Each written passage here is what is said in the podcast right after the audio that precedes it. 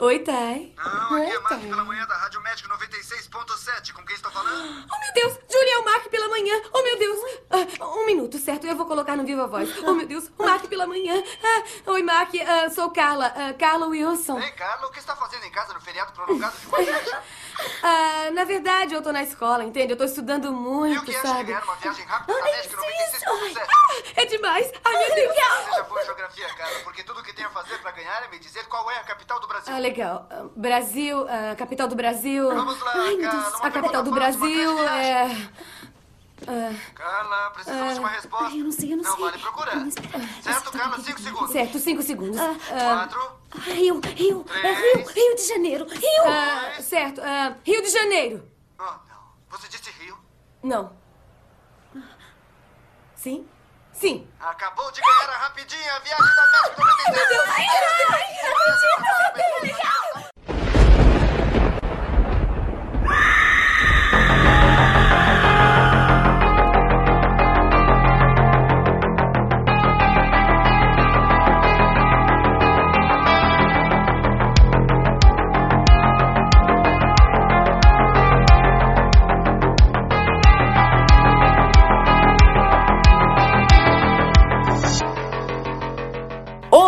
Seja muito bem-vindo a uma rodovia vazia no meio do nada com um cadáver na beira da estrada. Está começando mais um episódio do Esqueletos no Armário, o seu podcast de horror queer criado por três viadinhos desocupados e mórbidos. E aqui é a gatinha Miss Bumbum, Sarah Michelle Gellar. Eu sou aquele casaco que tá no seu armário pronto pra dar jumpscare. Tá. e eu sou a bota que foi atropelada. Ai meu Deus, matamos uma bola. Cadê o pé? Ódio. Brincadeira, eu sou o João.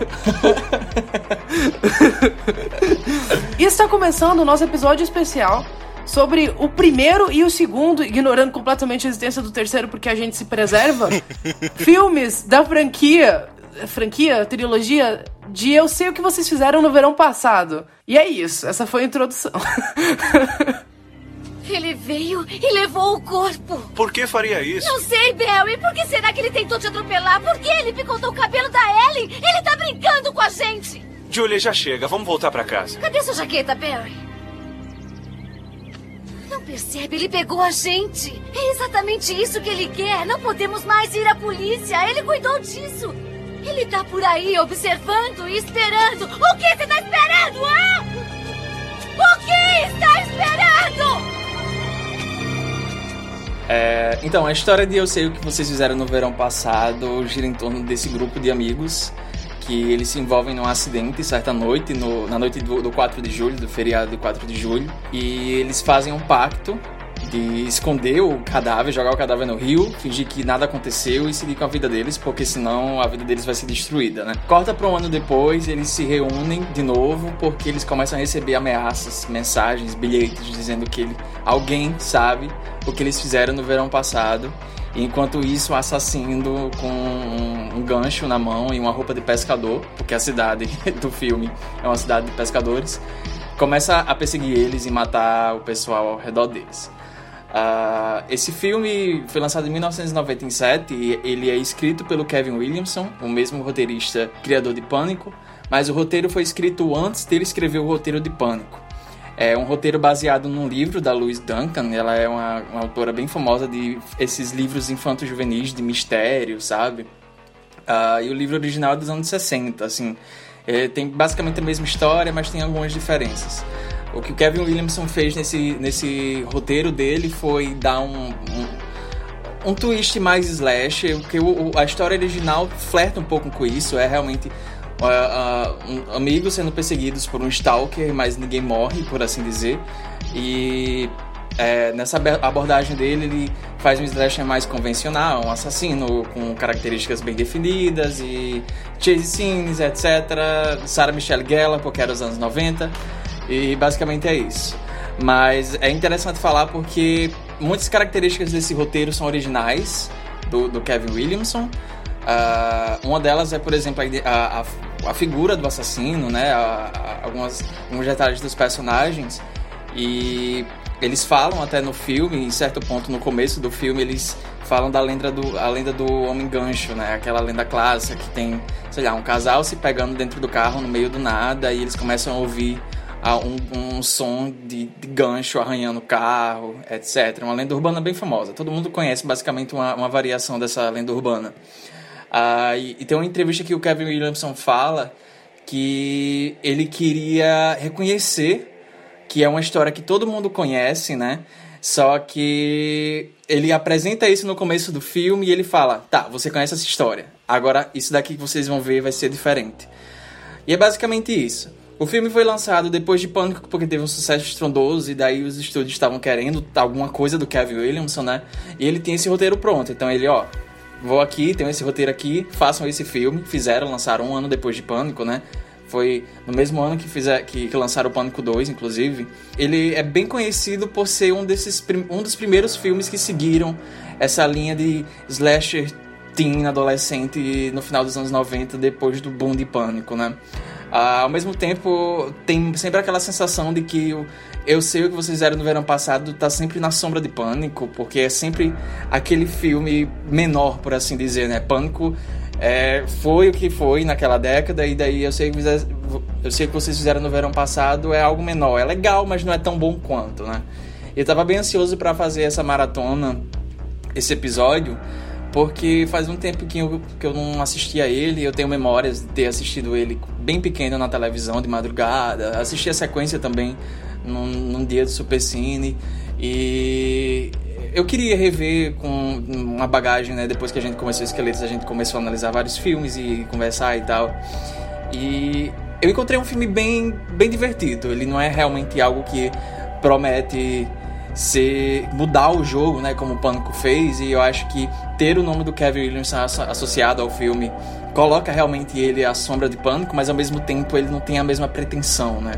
Apesar de ter alguns detalhes bem interessantes que a gente vai comentar. É um filme muito divertido no que ele faz, tem momentos muito, muito memoráveis e, sem dúvidas, uma das melhores chase scenes da história do, do terror, né? É, durante muito tempo, tipo, eu achei que eu tinha visto Eu Sei que, vocês fizeram no verão passado. Não, é muito longo pra ficar repetindo várias vezes. Mas. Vamos falar apenas eu sei e eu ainda sei. Vai ficar mais é, fácil. É, eu sei e eu ainda sei. eu sei e ainda sei. O filme da Sarah Michelle Gellar e o outro, sabe? Vamos falar assim. e. e revendo agora, tipo, eu percebi que na verdade eu não tinha visto, eu tinha visto só apenas o segundo. Eu acho que o segundo passava mais na televisão, por isso eu tinha visto ele antes. E, sabe, tinha mais bem marcadas do assassino como gancho, de algumas mortes, mas eu percebi que na verdade esse era o segundo filme. Então, pra mim, foi uma experiência nova, né? Esse primeiro, eu não sabia de quase nada dele. E eu gostei, tipo.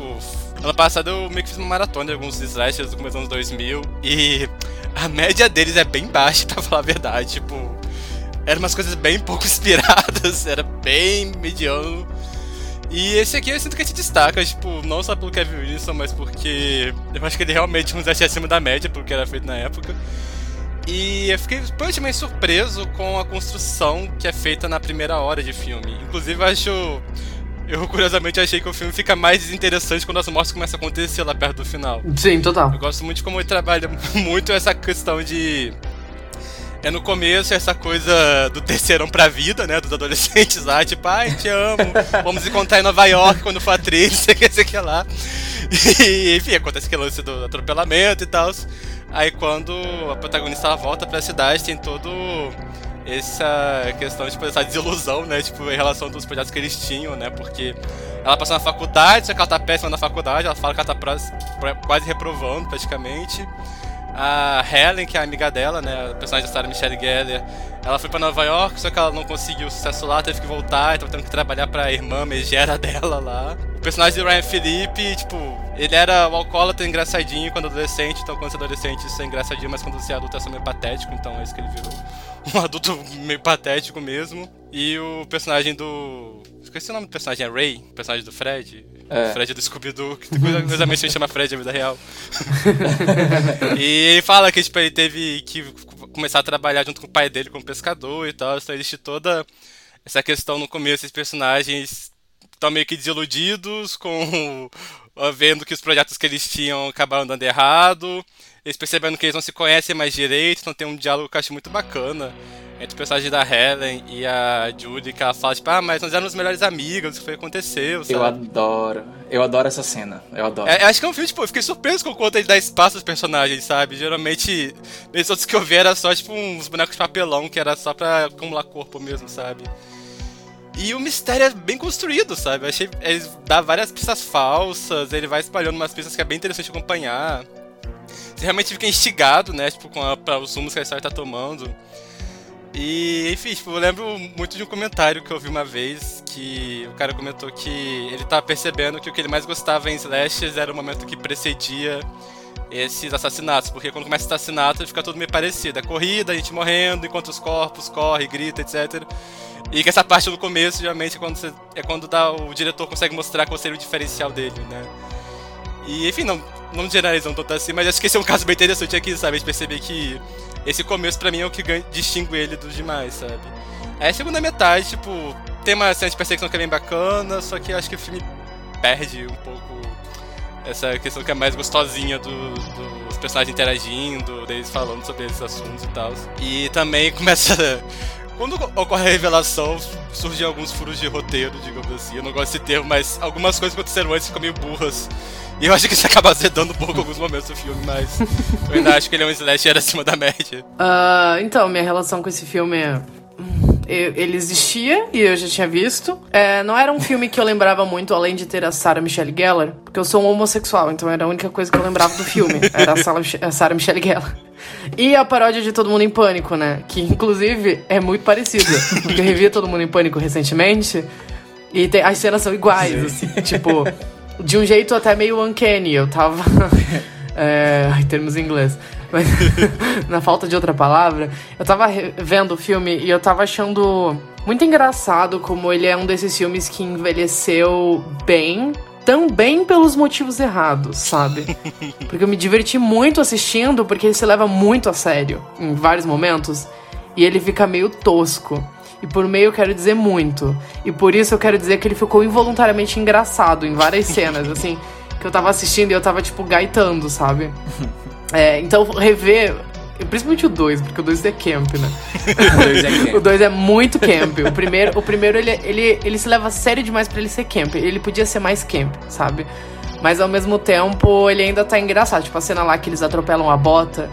aí a, a, Jennifer Love Hewitt vai na beira da estrada e ela pega a bota e ela fica segurando a bota. Eu, cara, essa cena é tão ridícula, eu fiquei muito esperando. Ela falar, meu Deus, matamos uma bota. Mas eu lembrei que isso era de todo mundo em pânico. Eu fiquei, não, não é possível que a cena seja exatamente igual. As batidas são iguais, sabe? E curiosamente, a fala do matamos uma bota faz mais sentido do que a reação deles no filme original, sabe? Sim. Cadê o pé? Cadê o pé? É, seria, seria melhor, sabe? Seria um diálogo melhor. Mas. Mas enfim, eu, eu, eu tava rindo, porque eu tava achando muito engraçado. Tem aquela cena que o cara. Eu tô totalmente oposto, né? O Álvaro tava, tipo, levando esse filme a sério. Eu cheguei aqui pra, pra fazer a linha o chatonildo que fica zombando das coisas. O melhor de dois mundos, sabe? Bem-vindo ao Esqueleto no Armário, seu podcast de horror. É, aquela hora que eles jogam o, o, cara no lago e daí ele tá vivo é tão engraçado, gente. Desculpa, é muito engraçado. E daí ele puxa a coroa da, da Sarah Michelle Gellar, daí ele vai afundando a com a mãozinha pra cima, segurando a coroa. Mas tá a mãozinha afundando. E ela fica, minha coroa, minha coroa. Aí, aí o Felipe mergulha pra pegar a coroa. Ai, cara, é ridículo. Eu tava, eu tava rindo bastante. Eu, eu como eu, eu concordo com tudo que o Álvaro falou. Tem coisas muito boas nesse filme. Para mim é um pouco engraçado isso, entra um pouco na parte do ele envelheceu bem pelos motivos errados, porque por mais que eu acho que ele ele é interessante, eu acho que o Kevin Williamson, ele é um bom roteirista. E como o João já citou, esse filme ele foi escrito antes do Pânico. Só que eu vejo nele umas batidas muito fortes de Pânico e de uma parada muito criativa e autoconsciente que ele iria aprimorar no roteiro seguinte dele, que foi feito antes, mas ao mesmo tempo você consegue ver que foi que é um filme escrito pelo mesmo cara, ele desconstrói algumas coisas, alguns tropos do slasher de uma maneira inteligente, só que ele é muito mal dirigido esse filme. Então, eu acho que as, a culpa dele ter ficado meio ridículo algumas coisas é da direção, assim, é o modo que algumas das cenas são montadas, porque o roteiro não abria margem para isso, sabe? E, e daí eu tava achando engraçado que, tipo, a vida deles fracassou, deu tudo errado, tá todo mundo, ai meu Deus, deu tudo errado e passou um ano. Tipo, gente, calma, sabe? Eu acho que podia ter passado até uns 5, pelo só, menos, sabe? Era antes da internet, Cara, tá? Não assim, era tão fácil Cara, não, desculpa, vida mas tá assim, merda, sabe? Eles falam de um jeito, eles falam de um jeito como se tivesse passado 20 anos. Mas tudo bem. É, é, pelo bem do plot, eu comprei. E eu tava achando isso tudo muito legal, assim, porque eu acho que o elenco é bom. Assim, eu gosto da Jennifer Love Hewitt, mas por outras coisas que ela fez do que esse filme. Porque a Julia é uma personagem horrível e ela tá péssima nesse filme. Ela é muito ruim. Ela tá muito ruim. Ela tá realmente tipo. Ah, que bonitinho. É chá? Ou é café? É café. Eu pedi café. E o pai do Álvaro entrou na, no quarto pra dar café pra ele. Eu esqueço que os ouvintes não têm vídeo. Onde é que eu tava? Me perdi. A Julie James é uma fracassada. Ela é a, a menos gostosa do panteão de Final Girls dessa era. Ela talvez só não é pior do que a de lenda urbana, sabe? Cara, é. Eu tava. Eu tava achando muito engraçado, porque a gente, a gente brinca muito, brinca entre muitas aspas, que a gente fala sério. A gente co- costuma twittar de vez em quando assim, a troco de nada, sabe? Julie James fracassada. Eu amo fazer E isso. daí, e daí, e daí, daí às vezes vem tipo uma pessoa querendo defender, tipo, meu filho não, sabe? Mas é porque, cara, esse filme, eu acho que um dos maiores defeitos dele, eu acho que talvez seja parte do roteiro também, é justamente a protagonista. Porque, assim, tem vários fatores, né? Você, você escreve o personagem, você dá todas as camadas que ele precisa, e daí vem um elenco, e daí um elenco bom, um, um ator bom consegue crescer um personagem que talvez não seja tão bom, ah, ao mesmo tempo que pode piorar as coisas, né? Eu, eu, eu fico meio indiferente a, Jo- a, Jennifer jo Jennifer Jovelin. Jennifer Jason Lee, né? J- Jason Lee. eu fico meio indiferente a Jennifer Love Hewitt nesse filme, porque ela só é muito básica, sabe? Tipo, a Julie James é muito básica. Mas ao mesmo tempo, eu acho que, por exemplo, não é apenas uma questão dela ser ofuscada pela loira gostosa, carismática, que é a Sarah Michelle Gellar, sabe? Que tem muito filme que a, uma- a coadjuvante brilha mais do que a protagonista. E você fica, ah, não, ela morreu, sabe? Mas eu acho que nesse filme em específico, a própria Ellen é mais desenvolvida do que a, a, a Julie James, sabe? Porque, por exemplo, eu, particularmente, eu acho que o filme decai bastante quando a, a Ellen morre, porque não tem aquele balanço, sabe? Tem alguns, alguns detalhes do filme antes disso, como o Álvaro falou. é, ele passa muito tempo construindo mistério, é, mostrando um pouco as dinâmicas desses personagens, como mudou, como eles estão se sentindo meio estranhos entre si, né? E antes eles eram tão próximos. E eu gosto muito disso, realmente. Eu acho que o fato de ter poucos personagens nesse filme beneficia em relação a isso. O que não é exatamente um parâmetro, porque a gente pode pegar Pânico também, porque Pânico ele demora bastante para começar as matanças, né? Ah, por exemplo, se a gente lembrar do detalhe de que o estúdio mandou que o, o Kevin Williamson jogasse uma morte no meio do filme, que no caso é a morte do diretor da escola, porque tinha muito tempo que não tinha uma morte e eles estavam com medo de o pessoal não, não tá achando interessante, eu acho que já mostra isso, sabe? Como a Aura falou, é, é, aquele comentário que ele viu no Letterboxd, é, antes mesmo do- das matanças começarem, eu acho que é a forma do roteirista mostrar ah, o que ele tem, o, o diferencial que ele tem, né? Em a tantos clichês. E o Kevin Williamson ele faz isso muito bem, eu acho, nesse filme. Isso também é um, um- detalhe importante do, do estilo da escrita dele, né? Ah, E eu acho que a Ellen, ela ganha um, um, uma- um detalhe, um apego especial do roteiro, sabe? Porque eu acho que eu entendo mais a Ellen como personagem do que a Julie. Eu acho que a Julie é meio solta dentro daquela história, mesmo ela sendo a protagonista. Ela, tá, ela vai pra faculdade, ela volta, ela não tá saindo bem na faculdade, a mãe dela, você não entende exatamente a relação dela com a mãe dela, cadê o pai? Você não entende muito bem qual é a dinâmica dela, qual é a posição da personagem ali, sabe? A mãe dela chega toda mamãezinha querida lá, tipo a John Crawford, sabe? Tipo, que notas são essas? O seu pai ficaria muito decepcionado com você, sabia, essa fracassada, sabe? Tipo. Eu, tipo, garota, calma, sabe? É, e depois ela some, tipo, o quê? sabe? Cadê a mamãezinha querida, sabe? Mãe da Julie promete te tortura psicológica mais tarde, sabe? Tipo. Enquanto isso, a Ellen é uma personagem muito mais completa, sabe? Eu, eu gosto que ela era, tipo, essa. Entre muitas aspas, a Lara Palmer da, da cidade, né? Tipo, era a rainha do baile, ganhou esses concursos. Miss Bumbum. ah, gatinha Miss Bumbum, sabe? Ela tinha planos de ser atriz, ir pra Nova York e tal. E daí, quando corta pra um ano depois, você descobre que ela tá trabalhando na loja da irmã dela. E ela tem uma relação muito complicada com a irmã dela, sabe? Eu acho que a irmã dela sente muita inveja dela, sabe? Então ela fica implicando com qualquer coisa. E isso amarga um pouco a relação dela. Um pouco não, muito, a relação delas. Ao mesmo tempo você vê que ela tá muito solitária, sabe? Ela terminou com, com o namorado dela, o Ryan Philippe. E daí ela tem uma cena que ela chega em casa, ela fala com o pai, o pai não responde. Então, eu acho que todos esses detalhes constroem um pouco a personagem para você entender quem ela é, sabe? Mesmo ela sendo uma coadjuvante, você entende, tipo, todo o contexto dela, sabe? E eu acho que aquela cena dela, da conversa dela com, é, com a Julie no carro, quando a Julie vai deixar ela em casa, que ela fala que ela sente falta do que elas tinham, ela sente falta dela, e é uma pena que elas não, não, não são mais próximas. Eu acho que bate muito. Quando eu tava assistindo, eu fiquei uau, sabe? Essa cena é muito boa mesmo. Enquanto isso, a Julie James, sabe? o que é que a Julie James tem pra oferecer? Nada! Nada! Cara, eu tava lembrando, quando você tava falando, que a, a gente participou de um, de um quadro do Instagram Tomei um Susto.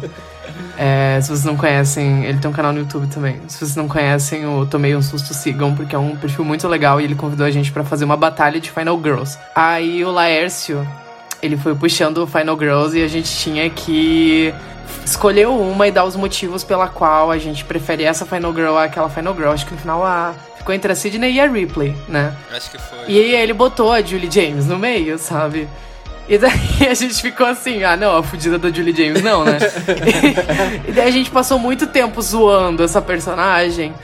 E quando o especial foi pro ar, um cara surtou nos comentários e começou a xingar. e daí eu fui procurar, enquanto o João tava falando, eu fui procurar o print, porque eu, eu sabia que eu tinha salvo esse print. E daí o cara mandou exatamente assim. e eu vou ler esse print.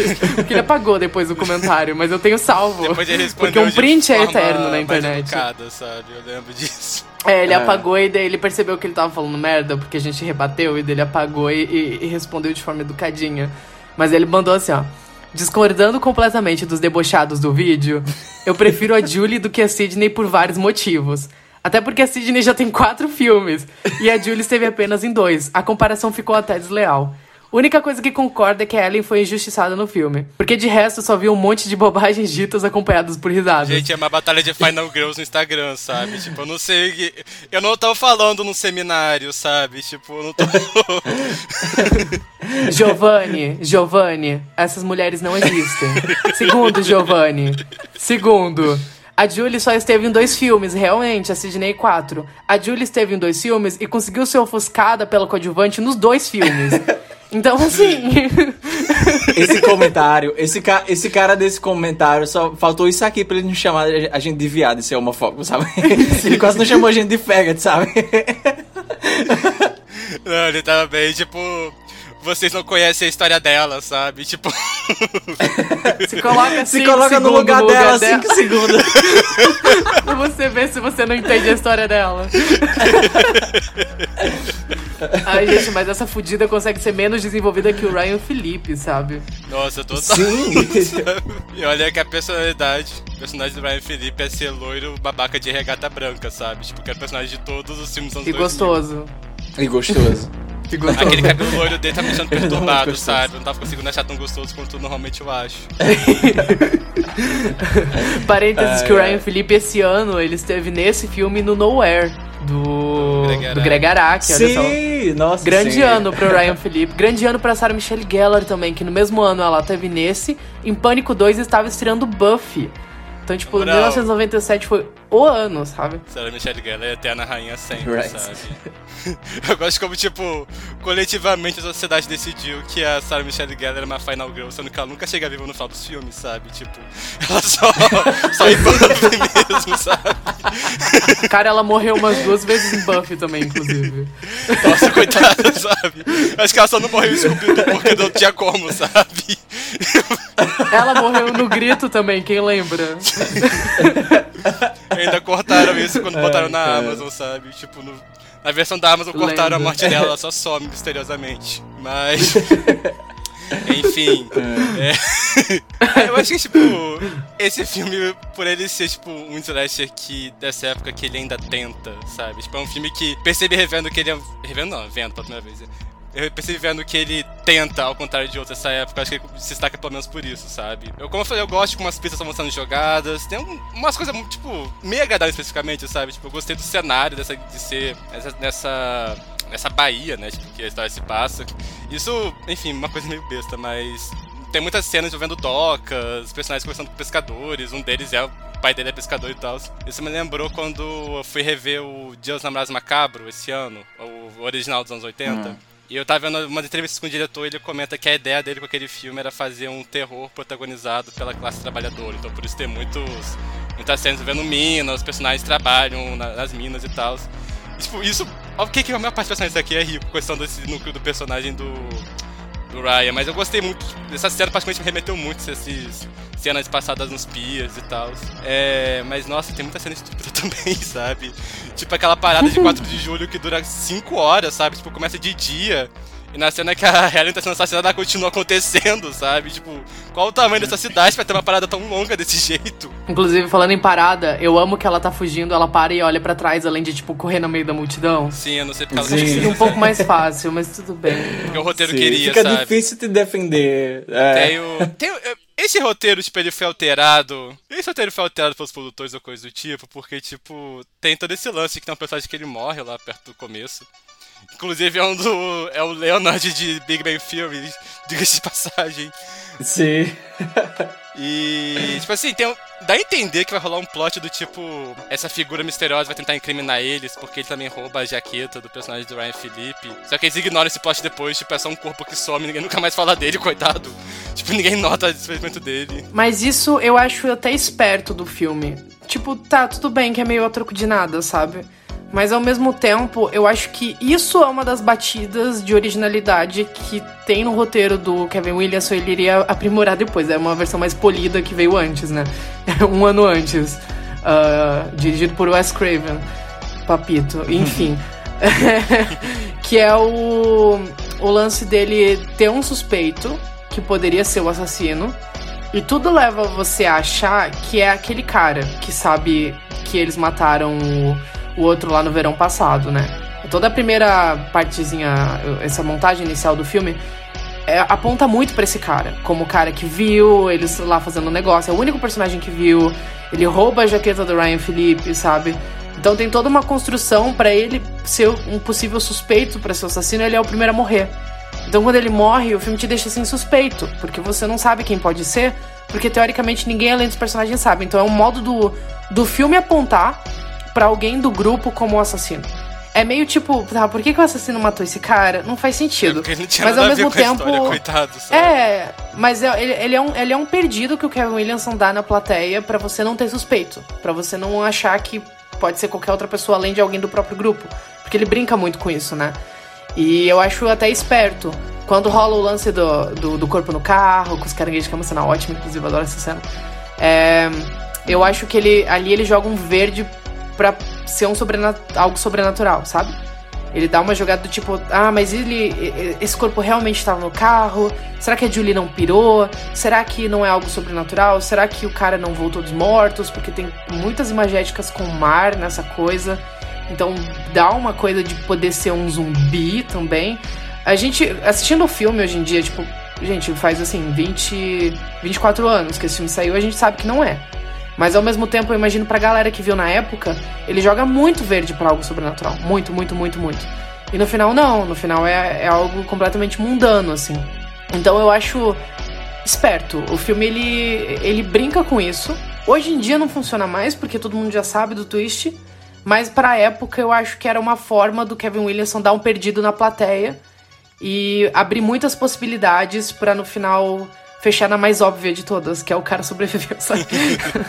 que, eu, que eu particularmente gosto, eu acho isso esperto do filme tentar fazer isso.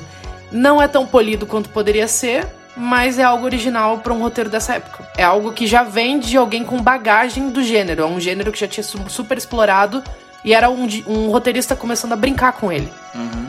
Eu, eu, eu gosto que. Eu gosto da- dos perdidos que o, o Kevin Williamson dá, apesar de alguns não serem realmente tão polidos assim. ah, eu acho interessante, até porque ele também dá umas piscadelas pro livro original, né? Ah, pra quem leu, ou pra quem não leu, ah, basicamente a reviravolta do livro original é que existe um personagem. Essa reviravolta não funcionaria em, em um filme gravado. Por quê? Ah, Existem dois personagens que os personagens conhecem e tal. Alguns personagens conhecem, outros não, assim, são tipo personagens diferentes. Vocês não imaginam que eles estão conectados de alguma forma. Que no final você descobre que é a mesma pessoa. Ele se passava por outra pessoa para algumas pessoas e outra pessoa para outras pessoas, entendeu? E a questão do, do final do livro é basicamente isso: eles descobrindo que Fulano e Cicrano era a mesma pessoa. Como todo mundo nunca esteve no mesmo lugar ao mesmo tempo, ninguém sabia disso, né? Ah, e o, o, o roteiro dá uma piscadela para isso através daquela aquele, aquele plot envolvendo a irmã ah, do cara que eles acham que atropelaram, né? E ela fala que conheceu um amigo dele, que é o Billy Blue, e daí no final você descobre que o Billy Blue era o Ray. Então tem uma brincadeira com isso, antes de revelar que é realmente o Ben Williams, né? Além de que toda essa reviravolta é até um pouco complicadinha, né? Porque eu não lembrava dela. Eu, já, eu assisti esse filme várias vezes. Fazia um tempo que eu não revia ele, mas eu já assisti esse filme várias vezes e eu não lembrava da, da reviravolta, né? Eu fiquei um pouquinho perdido no começo também. Eu fiquei tipo, pera, ele é o pai do cara? É, Esse filme exige que você preste atenção nele. E eu acho isso, eu aprecio isso nesse filme, sabe? Você percebe que ele ele queria fazer algo mais do que o óbvio. Então ele, ele precisa que você Sim. esteja prestando atenção, porque se você não prestou atenção durante toda a duração e a construção dele antes, o final fica meio Hã? Sabe? Sim. Mas faz sentido quando você. Ah, tá, tudo bem. faz sentido. sentido. daquele jeito. Daquele jeito, sabe? É. Mas faz sentido. Ele, ele, ele é um roteiro intrincado. Sim, Não é tão bem sim. escrito quanto poderia ser. Não é tão polido quanto poderia ser. Mas ele tenta. E eu aprecio É, isso. pra, pra um filme feito a poder lucrar em cima de pânico, tá muito que bom, sabe? Tipo, Sim, Sim. sim, sim, É decente, sabe? Ah, e aquela, a- aquela cena final, eu gosto ao mesmo tempo não gosto. Eu gosto. Tá aí uma coisa que eu gosto da Julie James. Eu acho que talvez nem seja dela, seja mais da Jennifer Love Hewitt. Ela é gritenta. Ela grita muito. E eu, eu, eu, Ela tem principalmente final, pulmões, no começo do sabe? filme não. Ela tem ótimos pulmões, sabe? E eu gosto do grito dela. O grito dela é muito fino, é muito alto, assim. É- Eu gosto quando ela grita. Eu queria que ela gritasse mais ao longo do filme, sabe? Porque antes disso ela só fica gritando no meio da rua. Tá esperando o quê? Inclusive essa, essa cena é ótima, a história por trás dela. eu gosto muito que, tipo, o contexto dessa cena é que os amigos estão falando que ela tá doida e ela acha que é uma ótima resposta pra isso e fica gritando pro nada. Tipo, tá esperando o quê? tipo, amiga, você não tá ajudando muito Cara- seu caso, sabe? Mas você sabe por que essa cena tá no filme? conta aí, conta aí pros, pros ouvintes, conta aí Foi uma pros- criança que dirigiu esse, essa cena. pra quem não sabe, eu, não, eu nunca entendi o, o porquê, sabe? Mas uma criança, era um menino de 10 anos, não era uma parada assim. Eu, É uma eu vi uma coisa entre... assim. A Jennifer Love Hewitt contou isso. Que o menino ganhou um concurso pra filmar uma cena de Eu sei o que vocês fizeram no Verão Passageiros não faz sentido, mas ela falou isso, que daí tinha uma criança no set e ela dirigiu essa cena inteira. E daí o menino pegou e falou: Ah, fica ali no meio da rua e grita, tá esperando o quê? Sabe? Foi uma criança, isso não tava no roteiro. Foi uma criança de 10 anos mandou ela fazer isso. E daí ela falou: Ai, quer saber? Tá bom, vou fazer. E daí ela fez e mantiveram no filme, sabe? Então, essa cena é assim, porque foi um menino de 10 anos que mandou a Jennifer Love Hewitt fazer e ela simplesmente fez, sabe? Eu, eu acho a engraçado. época. A época que, tipo, filmes de médio orçamento era uma coisa, sabe? Tipo, permitia cada, cada atrocidade acontecendo nos estúdios. Tipo, deixava uma criança de 10 anos a dirigir um. eu, eu acho engraçado que, a- no final das contas, a Julie James, é bem. A Cindy Campbell, né? De, de Todo Mundo em Pânico, ela tá mais pra Julie James do que pra Cindy, pra Cindy Prescott, sabe? Porque tem outra cena muito engraçada nesse filme. Eu acho que é culpa do roteiro, mais a culpa da direção. Que é a cena que a Julie, ela vai conversar com o Ray pela primeira vez. E ela, eles estão conversando e eles basicamente estão tendo uma DR, né? E ela fica, tipo, dando de dedo na cara dele, tipo, ai, se eu quer, eu te perdoo, mas é, as coisas não vão voltar do jeito que era entre a gente. E daí ela sai correndo, sabe? Ela sai correndo. É tipo aquela cena assim de que ela, fica- ela sai correndo gritando com as mãos pro ar, sabe? É, e é, é muito estranho, sabe? A personagem tem uns tiques assim, sabe, dramáticos. Eu acho engraçado, eu acho engraçado isso. She's serving. Looking camp right in the eye, sabe? Tipo. Que ódio. Mas eu acho engraçado que essa cena acabou virando tão icônica, a cena dela gritando pro meio do nada. Tá esperando o quê? Que eles repetiram no segundo filme. E tem no segundo Sim. filme também uma cena igual a essa. E eu amo. E tipo, e, novamente, ela não aprendeu, sabe? Porque tá os amigos dela, tipo, gente, essa menina tá doida. E ela fica, tipo, sabe o que eu vou fazer? Eu vou gritar no meio do nada. Tipo, tá esperando o quê? Tipo, amiga, você não tá ajudando o seu caso desse jeito, sabe? Tipo. Mas. Uma coisa que me surpreendeu positivamente esse filme também é. Eu acho que como eles estavam. Enfim, o pânico fez sucesso desgraçado, eles estavam querendo, tipo, ordenhar essa vaca de qualquer forma. Eu sinto que o orçamento desse foi maior do que normalmente orçamento de Slash era, então tem umas cenas que eu acho bem bacanas. Eu gosto muito daquela cena do debaixo da água. O Luiz falou, é meio ridículo, né? O cara indo pegar couro embaixo da água. Só que eu acho que ela é bem filmada, sabe? O corpo lá no meio daquelas algas. Ela é bem filmada. É, toda a perseguição final, embora não faça muito sentido, porque parece que aquele barco tem, sei lá, 3km de... dentro dele, porque ele é Sim. enorme, aparentemente. Vocês estão num barco ou tipo no embarcado assim, sabe? Uma plataforma. É, sabe? Tipo, eles estão no porão do Titanic naquela cena, sabe? Ela subindo aquela montanha de gelo lá dentro e tal. Tem umas passagens, sabe? Tipo, que.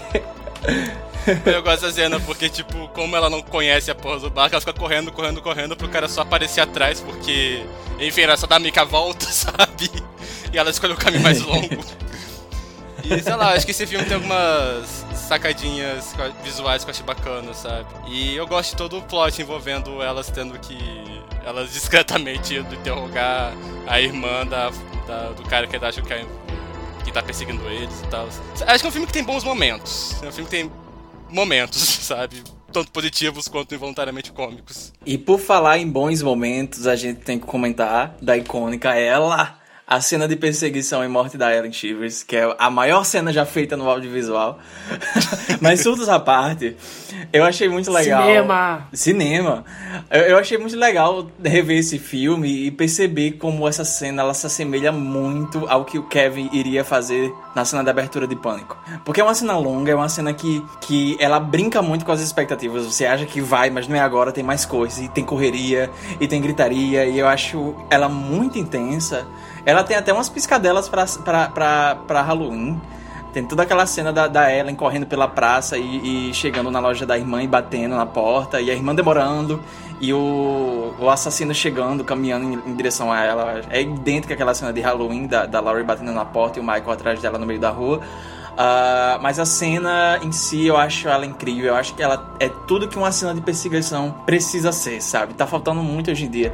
A gente falou bastante no episódio sobre Rua do Medo que a gente ficou muito feliz que eles tentaram fazer cenas de perseguição. O, a- o Rua do Medo Parte 2, 1978, tem muitas cenas longas de perseguições bem elaboradas. E eu acho que engaja muito, sabe? Eu acho que esse filme não seria tão bom hoje em dia se não fosse essa cena particular, porque ela é muito memorável e ela é muito bem escrita, ela é muito bem desenvolvida. Ah, eu acho legal que ela tem muitos, ela tem muitas batidas, né? Ela começa lá no beco. Na verdade nem isso, ela começa antes, ela começa no, no concurso. Ah, ela insulta porque vê o como é o nome do personagem do, do Ryan Philippe? Ah, enfim, o Ryan Philippe. Ah, a cena começa lá no, no concurso. Ela tá, ela tá surtando porque ela viu o, o Ryan Philippe, Philippe, sei lá. O Ryan, o, o Justin Timberlake do cinema, né? É Barry, é Barry o nome dele. Barry. Barry. Barry. Tá. Ah, ela tá surtando lá no concurso porque ela viu o Barry sendo morto, né? Ninguém acredita nela. O, o policial pega ela pra levar pra casa, dar a carona pra ela. Só que eles estão numa viatura, a, a parte de trás, o banco de trás, não abre por dentro, né? E ela tá presa lá. E quando eles pegam um atalho, ah, eles encontram o assassino no meio do beco deserto, não tem ninguém na rua. E aí começa a perseguição, né? E eu acho muito foda porque ela tem muitas batidas. A, a- cena começa aí, o, o policial é morto pelo assassino, ela tá tentando avisar, não dá certo. Ela tá tentando sair do carro, ela chuta a grade, ela chuta ah, o vidro, ela tá descalça, ela começa a cair em cima do vidro, sai correndo. Ela quebra o vidro no salto alto, sabe? Tipo. Sim, cara, tipo, ela tá. Ela tava se agarrando a tudo ali pra sobreviver. Eu gosto disso, é empolgante assim quando você tá assistindo esses filmes. E você vê que o personagem tá querendo sobreviver, sabe? A todo custo. Eu acho legal isso. E daí ela atravessa basicamente a cidade inteira, sabe? Ela sai correndo por uns becos assim muito sinistros, assim, até chegar na praça, não tem ninguém. Ela encontra. Ela, ela chega na loja da irmã, ela começa a bater na porta da, da, da irmã. Ela entra, né? O assassino some, mas o assassino dá a volta, entra na loja, começa toda aquela cena. E eu acho muito legal, como o Álvaro disse, o filme tem, apesar da direção ruim, tem uns momentos visuais interessantes. Eu gosto quando o assassino vai matar a Elsa, a irmã dela, e aparece o reflexo do- dele no óculos dela, e ele espirra sangue assim na porta, e é um momento muito, muito diálogo, é muito diálogo esse, esse, esse momento. O vermelhão assim do sangue assim no vidro. Ah, eu acho lindo. Não, as mortes desse filme, tipo, embora não sejam muito sangrentas, acho que eles tentam dar alguma. uma coisinha visual nela, tipo a morte do, do Barry. A gente fica vendo só a sombra do cara baixando o gancho e tal, sabe? Eles dão umas. Coisas contornam um pouco essa questão da censura, eu acho, tipo, de um jeito que eu acho criativo. Sim, sim, sim. Ah, e, e- e toda essa, essa cena de perseguição da Ellen, assim, não termina de uma forma sangrenta, por assim dizer, sabe? Porque você nem vê ele matando ela, sabe? Você só vê ele descendo o gancho no meio dos pneus. Mas ao mesmo tempo é tão intensa que você não quer ver essa personagem sendo fatiada, sabe? E, e é isso que basta, porque tudo, tudo que veio antes é muito empolgante. Eu adoro a, a- aquela cena do, dos manequins que o assassino avança na, na Ellen, sabe? É, ai, cara, ela subindo no elevador e, e pulando no- na lixeira e saindo. Cara, essa cena é muito boa, é muito longa. Eu adoro cenas de perseguição assim, sabe? É perfeita, perfeita. Sabe o que eu gosto nessa cena? Hum. Você consegue entender a geografia do lugar que, que tá acontecendo tudo. Sim. Tipo, é meio maluca. Mas ao mesmo tempo, não é tipo. Não é só coisa, lugares aleatórios, sabe? Tem, tipo, uma construção boa de slasher mesmo. Tava lembrando de uma coisa que eu falei no episódio da Casa de Cera. Que uma cena boa de slasher, uma cena boa de perseguição, você tem que lembrar exatamente como ela começa e como ela termina e tudo que acontece entre ela. Você consegue lembrar quando a, a cena acaba, a cena de perseguição, você tem que lembrar todas as ações que levaram do ponto A ao final, sabe? Ao, ao ponto Z da, da cena. E eu acho que essa cena é tão boa e ela é tão dirigida que você consegue. Você consegue lembrar que ela sai do carro, ela corre até o trabalho da irmã, a irmã dela é morta, ela encontra a irmã no banheiro, o cara tá fingindo de manequim, ela sobe no elevador, ela cai do segundo andar, ela tá no meio dos pneus, sabe? Você Sim. Tem uma variedade de acontecimentos na mesma cena. É uma cena muito longa. Ela é muito bem construída, ela é muito tensa. A Sarah Michelle Gellar serve. Ela serve pra caralho. E a cena, ela é bem feita o suficiente pra ser memorável. Então você consegue lembrar de tudo que acontece, do começo até o fim da cena. E isso é o que um bom slasher faz. Você tem que lembrar do começo até o fim da cena, logo que ela acabou. Isso vale pra cenas de ação em filmes também, porque tem algumas, alguns diretores que eles não entendem isso quando eles vão construir esse tipo de cena, e eles acham que o que basta é você ver gente correndo. E não é só isso. Não é só isso que faz uma boa cena de perseguição. Você tem que brincar com o cenário. E eu acho que esse filme sabe fazer isso. Por isso que essa cena é tão boa e ela é tão memorável. Porque ele não é só gritaria, correria e, e sangue morte. Ele usa o cenário a favor dela pra criar tensão também. Enfim, eu, eu gosto muito dessa cena também. Eu acho que é, o- é o melhor momento do filme, disparado, assim. Sim, sim. É, Isso contrasta com a cena do barco que é meio zoneada. Tipo, eu só consigo pensar nela subindo aquela montanha de gelo, aquele barco que não faz sentido nenhum. Sabe? Sim, total. Gente, gente, é sério. Vocês, quando vocês forem ver esse filme, aquele barco não faz sentido nenhum. Sabe? Parece que tem três andares subterrâneos naquela porra, sabe? Eu não sei o que está acontecendo lá. Eu nunca entrei no barco pra saber se eles são assim mesmo, sabe? Mas do jeito que tava, mim não fazia muito Cara, sentido. esse filme ele é incrível, porque ele é muito. Ele é muito contraditório. Porque, tipo, ele faz o melhor e o pior que um slasher pode fazer. Que é tipo assim, personagem bom que você se importa. Protagonista horrível, sabe? Cena de perseguição fantástica no meio do filme. O final você não consegue entender o que tá acontecendo, porque a geografia do lugar é estranha e a cena é estranha. Você não lembra depois do que aconteceu, você só sabe que a Jennifer Love Hewitt estava correndo num barco gigante, sabe? No porão do Titanic. É engraçado esse filme, porque ele ele faz. O que ele faz bem, ele faz muito bem. O que ele faz mal, ele faz, muito, muito mal. E isso faz com que ele seja um filme três estrelas, assim. Ele, ele é bom o suficiente pra ser memorável, porém ele não é bom o suficiente pra ser excelente. Então. Essa é um filme. é um sabe? filme. É, tipo assim, é o filme perfeito pra passar, tipo, sei lá, festa do pijama, Sim. sabe? Eu entendo porque esse filme caiu tanto no gosto de adolescentes. Sim, 2000, ele é um bom sabe? filme de introdução pra slasher também. Ele é o tipo de filme que eu, eu poderia tocar pra qualquer pessoa assistir, e ela vai estar engajada o suficiente pra assistir ele. Ela vai ficar tensa, ela vai se divertir e ela também não vai sair agredida pela pelo Sim. que tá acontecendo em tela, né? Que nem alguns slasher que não dá pra mostrar pra pessoas que não estão acostumadas com isso, porque é muito agressivo. É, sabe, é ótimo pra mostrar pro seu primo também, sabe? Hum, que é de terror. E, tipo, porque não é sangrento, é tenso, só que não tanto assim, enfim. Não é nem, você não vai mostrar pra criança o massacre da Serra Elétrica? Eu mostro, eu Você mostra o Six Sense no verão Eu mostraria. passado. Mas, Sleepaway Camp, né? Alô, conselho tutelar. Ô filhão, vem cá, vem cá com o pai, vamos assistir Blood Rage, né? Eu falo isso, mas eu tô lembrando que, tipo, com 12 anos, do Assim Favoritos era holocausto canibal, Nossa. sabe? Como permitiram isso acontecer? Não, meu, meu pai que me botou criança pra assistir o Silêncio dos Inocentes com ele. Falou, filhão, aqui é um filme ótimo. Vem cá, filhão, esse aqui é da minha É do época. tempo do pai. O pai adorava esse aqui, o Silêncio dos Inocentes. Eu criança assim, super disfórica assistindo o filme. Até, meu Deus! o que você quer dizer com isso, porra?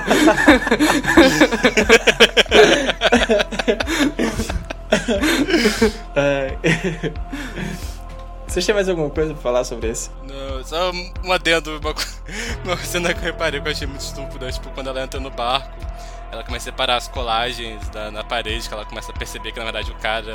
O barco que ela entrou é do cara que tá perseguindo eles. Aí uma das fotos era a foto da personagem Sarah Michelle Gellar no desfile. No mesmo dia! Eu fiquei tipo, pera, ele tirou aquela foto uma hora antes e já revelou e colou no quadro? Como assim? Rei. Reizinho, né? Sabe? Não, e ele realmente, ele realmente tirou tempo pra se preocupar com isso, sabe? Sim. Tipo, ele falou assim, calma, calma, Sabe, calma, ele tava calma, calma, que eu preciso focado. botar o mural, eu preciso botar a foto no mural. Ele correu, escondeu o corpo. Ele tava muito focado no scrapbook da vingança dele, sabe? Tipo, ele realmente queria ter todos os Cara, detalhes. scrapbook da vingança é foda, né? Scrapbook de vingança. Enfim, mas essa já deu uma risadinha.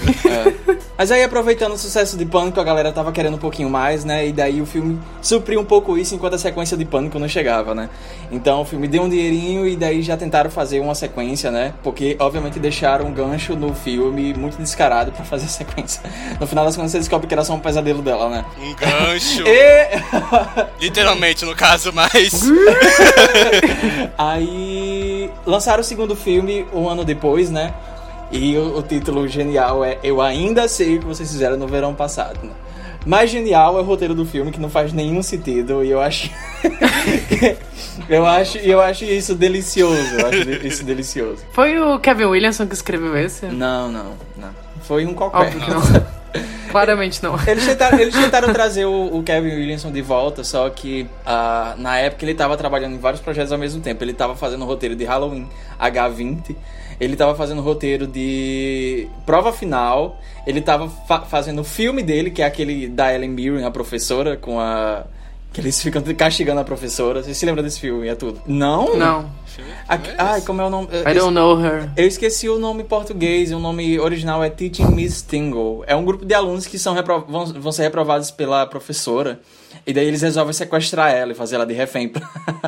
É Tentação Fatal. Esse é o plot de um outro livro da Louise Duncan. é? também. Será que é adaptação? Eu não duvido não que seja. Eu acho que é, é, é Killing Mr. alguma coisa, o livro dela. Inclusive, aquele último episódio da quarta temporada de Riverdale é inspirado nesse livro. Ah, tudo. Ah, o nome Mr. é Honey? Killer Mr. Killer Mr. Honey. Aham, icônico. É inspirado nesse livro. É os adolescentes que sequestram um professor pra tacar o Ah, pois eu achava que esse episódio era tipo referência a esse filme, né? Eu não sabia que o filme era baseado num livro ou algo do tipo. Eu acho que é inspirado um pouco, eu acho que é inspirado.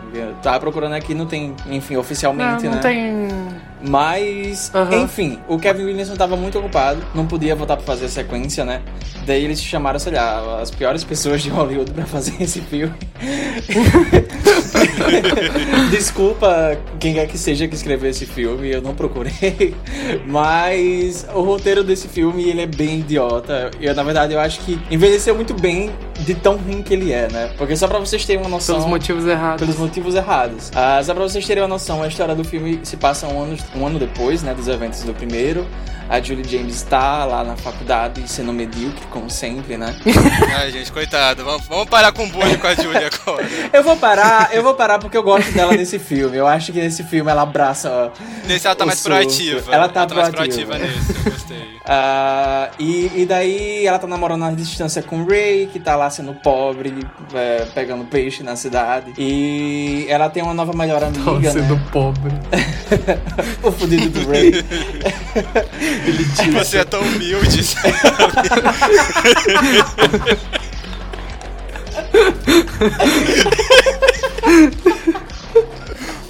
Puta que pariu, sério. Tá lá sendo pobre, é foda. Regina Casé mandou mensagem do zap. Mas Serena, você também é branca. Consciência de classe. De E você classe. tá fazendo o que aí?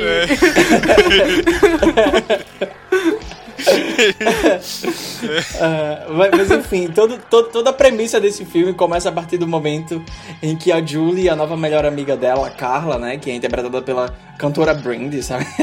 a, a cantora do The Boy Is Mine. Ah, por algum motivo ela tá nesse filme, mas eu tô muito feliz que ela tá nesse filme, porque mais uma vez ela ofusca a Julie James.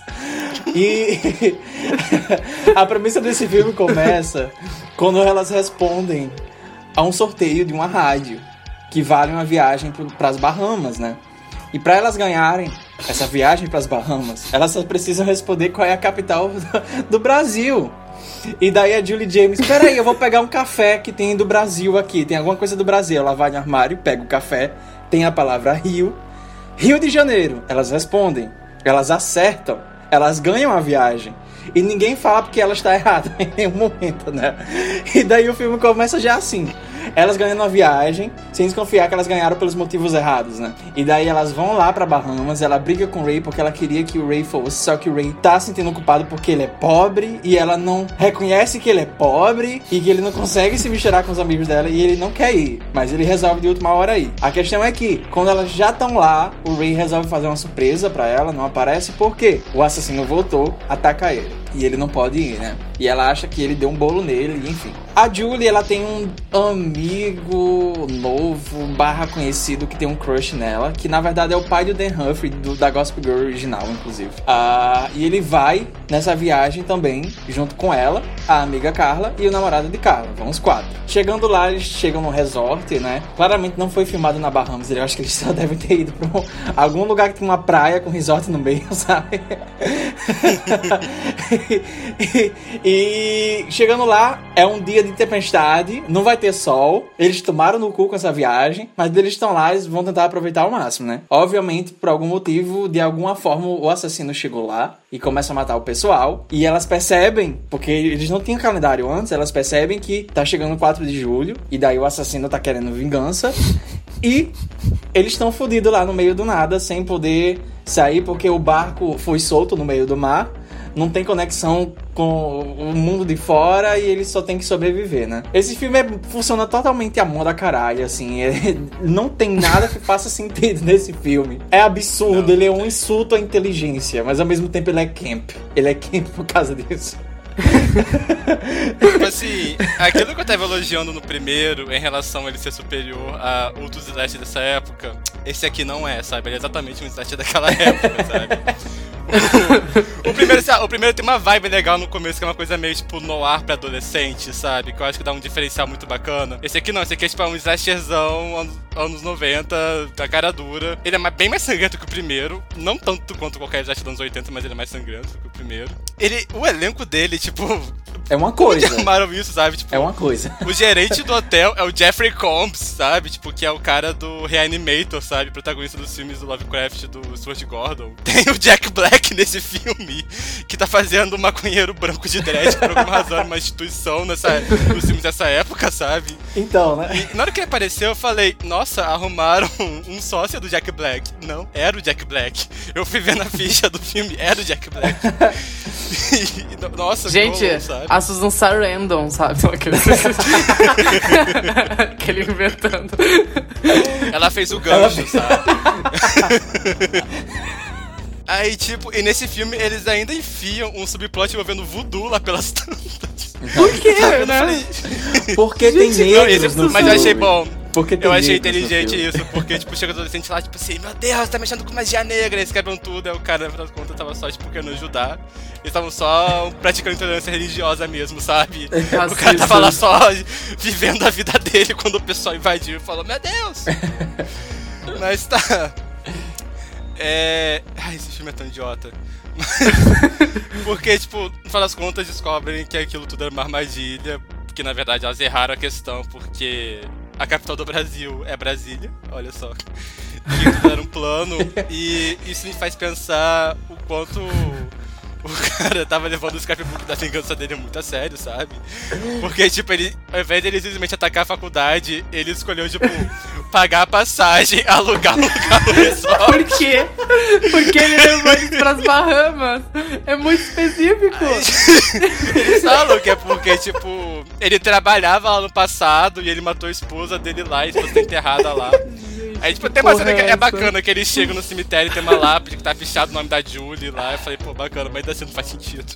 Podia ser em qualquer lugar isso. Eu amo. Eu amo, a, Ai. eu amo a cena que a Julie descobre que a capital do Brasil não é o Rio.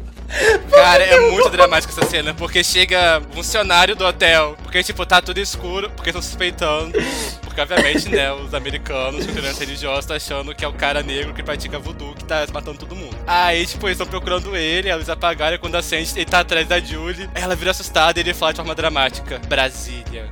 ela tá, tipo, berrando lá. Camp, camp. Isso é camp. Aí ele fala, é camp, aí ele aponta pro Looking mapa. camp right in the eye, sabe? Aí, aí ele aponta pro mapa e tá escrito, a tá escrito Brasília, ele aponta, a capital do Brasil é Brasília, não é o Rio de Janeiro. Aí nessa hora faz tudo, faz sentido na cabeça dele, sabe? Ai, cara. E o, o Ben, a- ele é. A, abraçou completamente a personalidade de Capitão Gancho, sabe? Achei massa que ele tá, tipo, com um gancho acoplado no braço dele dessa vez. e por alguma razão ele tá perdendo tempo matando todos os funcionários do hotel ao invés de matar logo ela. Sim. Porque, enfim, foda-se, sabe? Precisa de cena sangrenta. Tipo, sabe até pra camareira que parece dois minutos no filme, coitada. Enfim, esse filme. Ele é um slasher dessa época, tipo, completamente, sabe? Não tem nada diferenciando ele dos outros, enquanto o primeiro tinha um charmezinho. Esse aqui, o charme dele é que ele é muito escroto e você pode se divertir demais com ele, sabe? Mas, eu quero dar. Eu vou dar essa qualidade pra ele. É, ele tem uma cena de perseguição muito boa. As cenas de perseguição no final são muito fodas. O final do Núcleo Gritaria é sensacional. E a cena da, da Carla, né, fugindo, é tipo foda demais. Ela subindo no vidro, o vidro rachando, ela fugindo do cara no telhado. Aquela cena toda é fantástica, na minha opinião, até melhor que a da Helen. Lenda, é lenda. E Carla, eu lembro que. a- Esse filme é lembrado por uma razão muito triste, que as pessoas falam que esse é um dos poucos filmes dos anos 90 que personagens negros sobrevivem no final. No caso, a Carla, né? Tipo, sempre tá na lista de Final Girls negros. E, enfim, bom pra ela, sabe? Tipo, ela é uma personagem bacana. que bom pra ela. Good for her, total, sabe? Não, eu gosto dela. Tipo, ela tem menos personalidade que a Helen, Mas, tipo, ninguém nesse filme tem personalidade, por das contas, sabe? Então ela tá na média. Sim. Eu diria. Mas ela serve, ela ainda serve. Ela é uma boa amiga, sabe? Tipo, a Julia tá toda engatilhada lá, tá lá acalmando, ela tá falando, tipo assim, amiga, vamos lá relaxar em algum canto. Ai, faz um bronze aí que você vai melhorar, sabe? Ela tá, tipo, acalmando os gatilhos dela, sabe? Ela é uma boa amiga. Eu acho engraçado que tem umas partes da. Tem, tem umas, umas sessões, umas partes dessa posada que parece uma casa do BBB, sabe? A academia. A academia parece a academia do BBB. Seria A Juliette, né?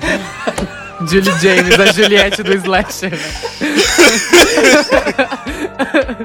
Cara, eu vou fazer. É um- carisma, é carisma. Eu vou fazer uma montagem. Ela tem até carreira Não, de cantora. Eu vou fazer uma montagem. Uma montagem de, sei lá, cenas de perseguições de jumpscare em Slash, quando nossa cena aparece, é um som estourado da Juliette cantando Deus me proteja de mim!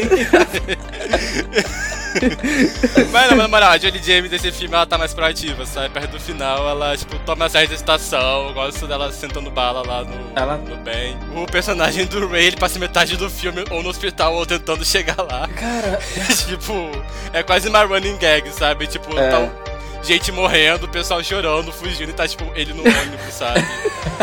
aí, aí o pessoal gritando, ele alugando barco. tipo, cara, só chama guarda costeira, Tem uma sabe? road Tipo, trip. Tem uma road trip no meio do Sabe? filme. e não tá nem, e não tá nem colado no resto, tá ligado? Porque ele só chega lá, a parada já Não, ele é inútil, tudo. ele só tá lá pra chegar com um revólver que a Julie vai usar, sabe? Porque nem pra salvar ela ele serve. ele acaba, tipo, ele vai tirar só que a arma tá, tipo, Ai, travada, um negócio assim, sabe? E, nossa, o plot twist do Will Benson. Aí ela- ele vira muito mais que pra, pra ela. Fica assim, você não tá me reconhecendo. É, Benson, Ben's son, tipo... aí, aí cai a outra. Não, é Cara. muito bom. Camp. Cara, camp. seria- camp right in the seria tão, seria tão foda. Seria tão foda se eles tivessem escrito a reação da Julie, tipo, sério? tipo, que idiota, sabe? Que ela falasse na cara dele isso na hora. Cara, esse filme, esse, esse filme, ele tem, tipo, definitivamente tem muitas escolhas, né? Tipo, essa, essa escolha do, do Ray passar o filme todo alheio à, à situação principal é muito estranha. Essa decisão é estranha, Jonas. Cara, eu falei que esse... Eu tô começando. Esse filme se passa nas Bahamas por algum motivo.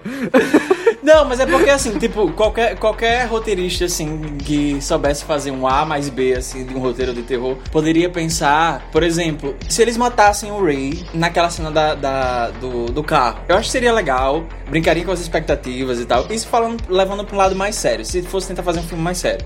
Eu, particularmente, fico muito feliz que eles não tentaram fazer um filme mais sério, porque eu adoro o filme do jeito que ele tá agora, né? Mas, mas discutindo pontos assim, mais tipo técnicos, assim, pensando, lev- levando um pouco mais a sério. Eu acho que seria legal se matassem Ray, sabe? Logo naquela cena. Eu acho que brincaria muito com as expectativas. A Julie, por si só, ela tá bem mais proativa nesse filme. Eu gosto dela. Eu acho que a Jennifer Love Hewitt tá muito gostosona nesse filme, sabe? Ela tá mais peituda metida nesse filme. E eu acho que, que, cara, tem uma cena dela cantando I Will Survive no karaokê. Nossa, eles tiveram a cara de pau de botar preciso- a Final Girl cantando Will Survive, sabe? Tipo, é- essa é uma decisão que eu apoio Eu preciso fortemente. falar mais alguma Gente, coisa. esse filme, ele é muito estranho. Porque, assim, ó, sem querer supervalorizar a inteligência de produtor mercenário, sabe? Tipo, tudo bem, tudo bem, tudo bem. É sobre Tudo isso, tá bem. tudo bem, Tudo bem. sabe? Cara, é, mas tipo, tá bom, vamos escrever um roteiro às pressas, vamos. Tem que lançar em um ano, vamos. Escreve o roteiro aí que semana que vem a galera tá chegando pra gravar. Tudo bem. Você pensa numas coisas, sabe? Você, é, é, o filme não precisa ser perfeito. Ele não precisa fazer sentido, sabe? Ser escrito às pressas. Esse filme não dá pra entender as decisões que eles tomaram. Porque elas não são práticas, elas não. E elas são estúpidas de um jeito que me faz. Eu nunca li sobre a produção desse filme, mas me faz achar, tipo, duas opções. Ou eles filmaram essa porra sem roteiro. Única e exclusivamente usando o que que tava nos arredores, sabe? Tipo, eles foram decidindo o que tava acontecendo, porque, tipo, tá tudo tão descolado da, da, da cena anterior. E o segundo é que o cara fez de zoeira. O roteirista fez essa. Ele escreveu esse roteiro assim, falando. Aí o assassino alugou um resort nas Bahamas. e daí ele apresentou pro produtor pensando assim: não, ele vai ler essa merda E ele vai me dar mais duas semanas pra terminar o roteiro, sabe? pra eu reescrever. Por quê? Tipo, eu sou agradecido pela existência dele. Eu sou, porque é muito engraçado. Mas ao mesmo tempo você fica pensando assim, do ponto de vista mercadológico e do ponto de vista, qualquer ponto de vista possível, por, que eles foram pras Bahamas? Por que eles chamaram o, o, o Freddie Prince Jr. pra ficar fazendo uma road trip enquanto o filme tá acontecendo? Tinha algum lance, sei lá, tá gravando o filme do Scooby-Doo e por isso não tinha tempo, sei lá. Tem alguma treta assim, não faz sentido pra mim. O filme do Scooby-Doo lançou quatro anos depois disso, sabe? Foi uma produção tumultuada. É, gente. Cara, o, Fre o, Fred, o, Fred, o Fred Prinze Jr. falou na entrevista que ele nunca chegou a ver esse filme, porque o filme saiu e daí todo mundo odiou. Ele falou, não, eu não vou assistir essa merda. E até hoje ele não assistiu. Ah, ele tá perdendo, sabe? Tá perdendo uma Ele tá experiência. Ele tá perdendo. Sabe, tipo, Ele tá. Cara, Esse filme, muitas coisas foram Mas feitas. é- tipo, o corpo é da, da camareira muda de lugar umas três vezes ao longo do filme, sabe? Eles estão, tipo, andando, aí encontram em algum lugar, então já round upscare, estão correndo pro outro canto, encontra de novo. Tipo, gente, quem tá carregando o corpo da mulher pra lá e pra cá, sabe? Desse jeito. Cara, Cara, eu, eu, que, eu queria saber. Eu queria saber. eu queria saber queria muitas saber. coisas, eu sabe? queria saber. Eu queria saber. Eu queria saber, ponto de exclamação, sabe? Eu Eu queria quero saber saber. se existe algum, tipo, algum DVD duplo desse filme lá fora, com, tipo, só extras falando como, como chegar a decisões desse filme, sabe? Eu veria isso. Eu veria um documentário sobre o making off desse filme, sabe? Porque. Cara, deve ter. Nessa época, nessa época, tipo, os DVD vinha cheio de, de bônus. Deve ter, tipo, os making off, assim, É, só sabe, procurar. cara, tem muitas perguntas a serem feitas, sabe? Em algum lugar, em algum lugar tem um vídeo do roteirista desse filme muito triste. Porque ele fez, ele fez de zoeira, ele fez de propósito pra darem mais tempo pra ele escrever e aprovar Não, o cara, roteiro. sabe? E acabou com a carreira dele. Eu acho que, tipo, ele fez um roteiro pra todo mundo em Pânico 2 e vi- eu extraviou e foi pra lugar errado, sabe? Tipo, porque tem cara, tipo, tem. tem aquele personagem da namorada da Carla, o namorado da Carla, né? É Tai o nome dele. Que, tipo, literalmente ele passou o filme inteiro querendo transar com ela e ele não consegue, porque sempre aparece algum empata foda em algum momento. Aí quando ele tá quase transando com ela, a Julie vê um corpo no armário, ela grita, e quando chega o corpo não tá lá. Aí a Carla, que é uma boa amiga, disse que vai passar a noite no quarto com ela. Aí o Tai fica, tipo, o resto da noite, tipo assim, não, porque essa doida, essa engatilhada do caralho. Tipo, e qual tem algum corpo no armário agora, garota? Eu podia estar transando agora. Ele fica, tipo, o tempo todo assim, sabe? Gente, eu fui pesquisar aqui sobre a produção do filme. Ele foi filmado no faz México. Imagina. É por isso que ele é amarelo, Zé. Nossa, Tem uma cena que, tipo, que o.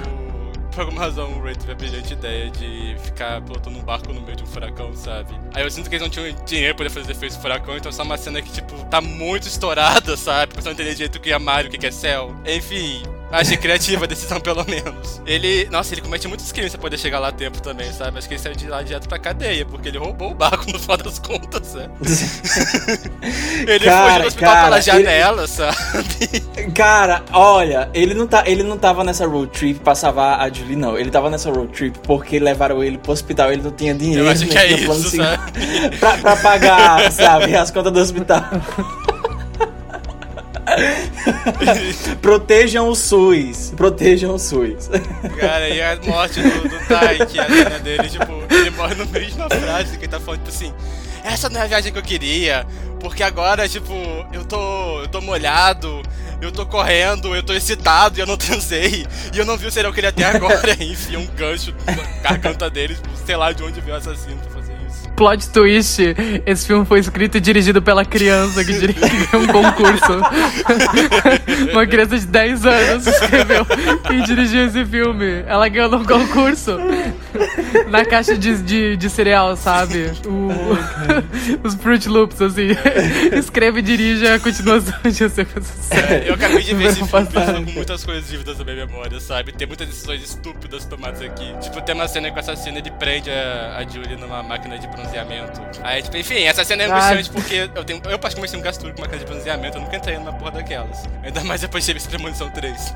Aí, tipo, ele prende ela meio que como daquelas algemas de, de plástico, né? Tipo, policial, o policial usa. Aí os amigos dela chegam, tô conseguindo abrir. Aí, tipo, ao invés de tomar a decisão de simplesmente desligar a máquina, eles pegam uma altéria e começam Eles- a quebrar e começam a vacar com de vidro em cima dela, sabe? E faísca. E ela, tipo, berrando. E tipo, gente, é só desligar a porra da máquina. Gente, esse filme é muito comedy gold, né? Cara, tem vários momentos nesse filme de por que que isso tá acontecendo, sabe? E você fica assim, gente, não, não é possível, o que que é isso, sabe? Por que que vocês estão fazendo isso? Ai, cara. vai pariu. sendo um pouco, um pouco mais sério aqui, uma coisa que eu gosto muito nesse filme. Apesar dele ser uma zona. Lá vem.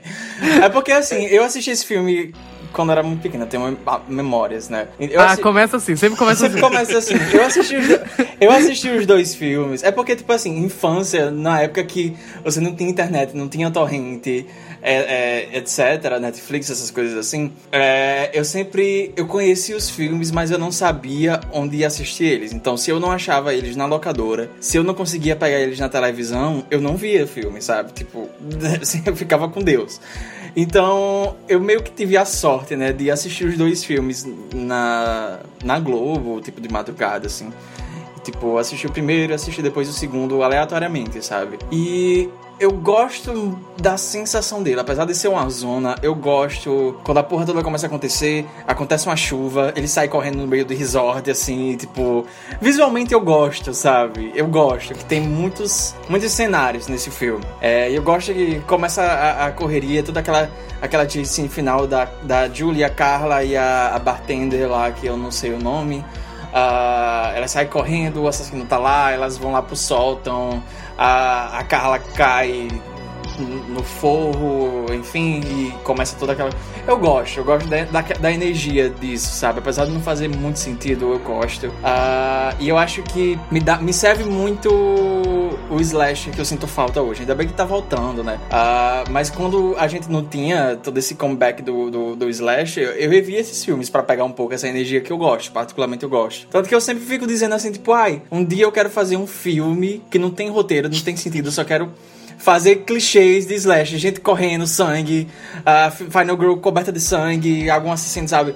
Porque eu gosto da energia, sabe? Apesar de não fazer sentido, eu gosto da energia. E eu acho que esse filme me dá uma energia muito legal, sabe?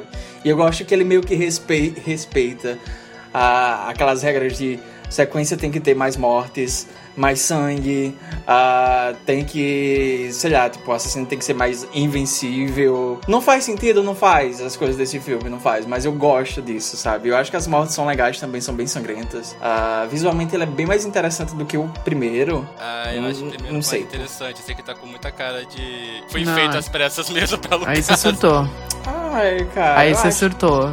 Eu, eu gosto, eu gosto. Visualmente eu gosto dele, assim, tipo. A paleta de cores, né?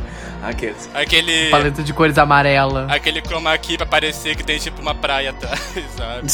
As cenas aéreas da ilha que dá pra ver que tipo, é claramente photoshopada atrás, sabe? Cara, tipo, essa ilha. Deus me proteja de mim. Essa ilha. Você se lembra daquele. Você se lembra aquele filme da Amanda Bynes? Que ela naufraga com um cara que ela era apaixonada. E eles ficam sozinhos numa ilha e ela tá cuidando deles. Só que daí ela descobre que eles não estão sozinhos na ilha, eles só estão do outro lado do resort que eles estavam. Sim. Só que ela não Sim, conta pra sim. ele, sabe? Eu acho que eles filmaram esse filme exatamente desse, desse jeito, sabe? Acho- atrás do resort tinha uma pista e tinha uma cidade.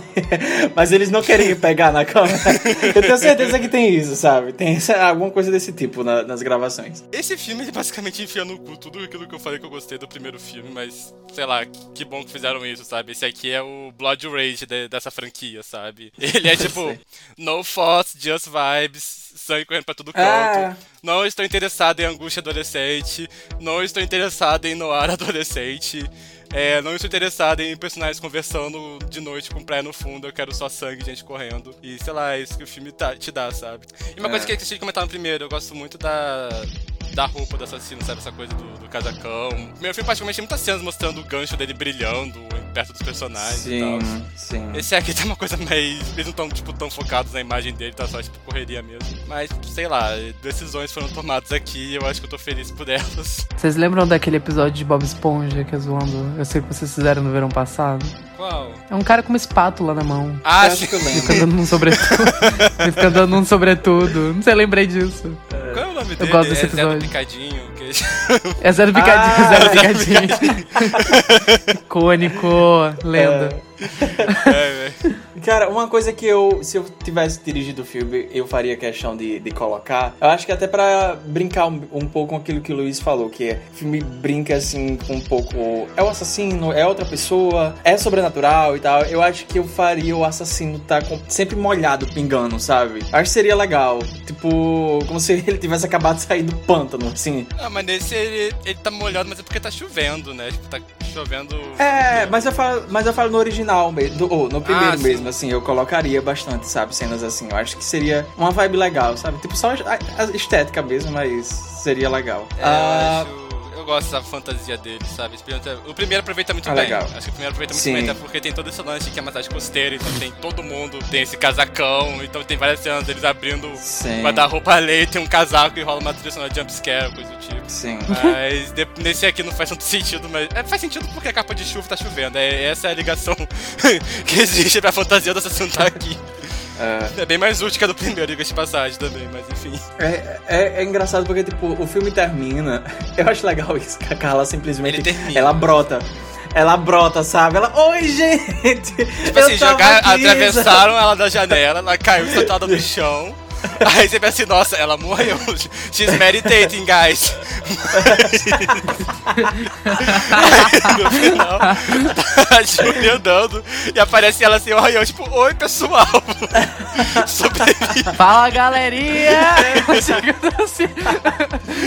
Mas, tipo, como eu disse, good for her, sabe? Bom pra ela. Eu gosto da personagem, tô feliz que ela sobreviveu. Mas, assim, uma coisa que eu acho engraçada desse filme é que, com exceção de, sei lá, a morte do, do namorado da Carla, todas as mortes desse filme são de pessoas que estavam só trabalhando nos lugares, sabe? É o amigo pescador do Ray e é, o- e é a pessoa que tá trabalhando no hotel, sabe? Tipo, bem. O que você é bem- quer dizer com isso? O que, onde você quer chegar, sabe? Bem, porque você odeia tantos trabalhadores, sabe? Tipo, ele é o Paulo Guedes, sabe? Ele é o Paulo Guedes. E cara, eu, fico, eu, eu fiquei meio assim assistindo esse filme. Eu acho que é porque também eu tô lendo agora o Horror Noir, né? O, o livro da, da Robin S. Coleman, que ela analisa a representação negra no gênero do terror ao longo das décadas e tal. Ah, eu tô bem ansioso pra chegar na, na, na década de 80, 90. Por enquanto eu tô na, na década de 40. Mas eu acho legal porque eu tô nessa parte do livro que ela fala ah, sobre ah, os Estados Unidos. ainda, né? Isso, isso. É, e como, tipo, a representação negra nos filmes de terror sempre era atrelada, nessa época principalmente, né? A, a questão de voodoo, essas coisas assim de magia negra, porque vinha muito do. Quando os Estados Unidos saíram do Haiti e voltaram, né? Eles vinham com essas histórias. E essas histórias acabaram perdurando até hoje, né? Então quando eu tava Da assistindo. selvageria do, da população de lá, como eles não são civilizados. Sim, sim, Sim. sim, E quando eu tava assistindo o filme, eu tinha acabado de ler essa parte, sabe? E eu fiquei pensando, muito pensativo, sabe? Quando eles inseri- inseriram esse plot do, do voodoo e tal. Ao mesmo tempo que, tipo, tem muitos trabalhadores negros mortos brutalmente nesse filme, sabe? Aí você fica tipo, hum, É igual a Esquadrão Suicida do James Gunn. Só que ele finge que é uma crítica aos Estados Unidos. E. Mas eu fiquei pensando muito nesse filme. Mas enfim, era os anos 90, né? Eu acho que pelo menos a, a Carla sobrevive no final. Ao mesmo tempo que, quando você sabe que originalmente a Carla era uma personagem loira e eles mudaram só porque a Brandy é, fez a audição e eles gostaram e tal. Aí você fica também pensando assim: That's suspicious. That's, that's weird, sabe? Mas ao mesmo tempo, pelo menos a, a gata sobreviveu, ela tá sempre nessas listas, né? Vou fazer um post de apreciação pra ela e pra Ellen quando a gente lançar esse episódio. As duas protagonistas da franquia, né? sim, Porque carisma é importante. sim. Eu acho engraçado que esse filme, eles, eles meteram outro gancho nesse filme, né? Que não faz sentido nenhum. Porque, tipo, corta e daí a Julie e o Ray estão morando numa casa, num subúrbio. Como eles conseguiram dinheiro pra ca- comprar essa casa, ninguém sabe, porque eles dois são pobres fodidos, né? Mas aí, tipo, o que é que eles estão fazendo? Não explica. Só chega ela na casa, eles estão casadinhos, e daí o gancho puxa ela pra debaixo da cama. Obviamente, se fizesse uma sequência, iam dizer que isso era um pesadelo dela, né? Ok, mas eu, eu queria que os rumores da época que eles estavam querendo fazer uma última sequência, né? Fossem reais pra trazer eles de volta, né? Porque eles queriam trazer também a Brand também pra fazer a Carla de novo. Ah, só que não deu certo. E eu acho uma pena que o título do Eu Sempre Sei O Que Vocês Fizeram no verão passado foi gastado com aquela bomba, sabe? Que foi lançado Nossa, DVD. aquele- Porque é um título muito bom. Definitivamente um filme, sabe? Esse- Ai, cara. Quando eu vi, eu vi esse, acho que eu vi esse antes do segundo, inclusive. E eu não sei nem o que dizer, sabe? Muitas decisões foram tomadas aqui nesse filme. Ele vai pro lado sobrenatural, sabe? Tipo, o assassino com um gancho virou meio que uma lenda urbana e os protagonistas sendo mortos, só que não é ninguém, das contas, é só essa entidade mesmo. Falando assim, parece interessante, mas não é. Mas não é. Não é. Só declarar, não é, gente, não pergunta tempo aquilo. Descrevendo, parece um filme. Cara, eles gravaram com a Tech Pix. É, gravaram com a Eles gravaram com a Tech Pix. Eles gravaram, tipo É assim, horrível, no- é horrível. nos restos dos cenários anteriores, sabe? Tipo. É... Ai, é horrível aquele filme. Tem gatilhos. Não quero comentar. Não me lembrem dele, por favor. Para, tem criança chorando. Aí eu queria comentar sobre a versão do, do Mike Flanagan, que não fizeram. Eu também. Vai, vai, vai, Opa, puxa, tô puxa. sabendo, não. É. É que não aconteceu. Não Ah, é aconteceu. verdade. Ele tinha feito um roteiro pra, pra série ou pra remake? Não lembro.